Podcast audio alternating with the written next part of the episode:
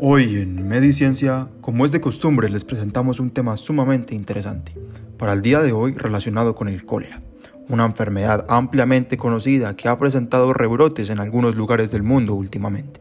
cosa que ha generado incertidumbre a través del globo. Para esto nos acompañan hoy los expertos Mateo Gigliotti, doctor en antropología de la Universidad de Madrid, Ángel López, doctor de sociología de la Universidad de Madras,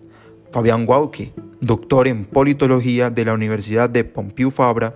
y Sebastián López, doctor en historia de la Universidad de Humboldt de Berlín. Hoy nos vienen a contar, desde su perspectiva, cada uno de los hechos que han enmarcado la historia del cólera alrededor del mundo, con un énfasis también en la situación que hemos vivido en Colombia.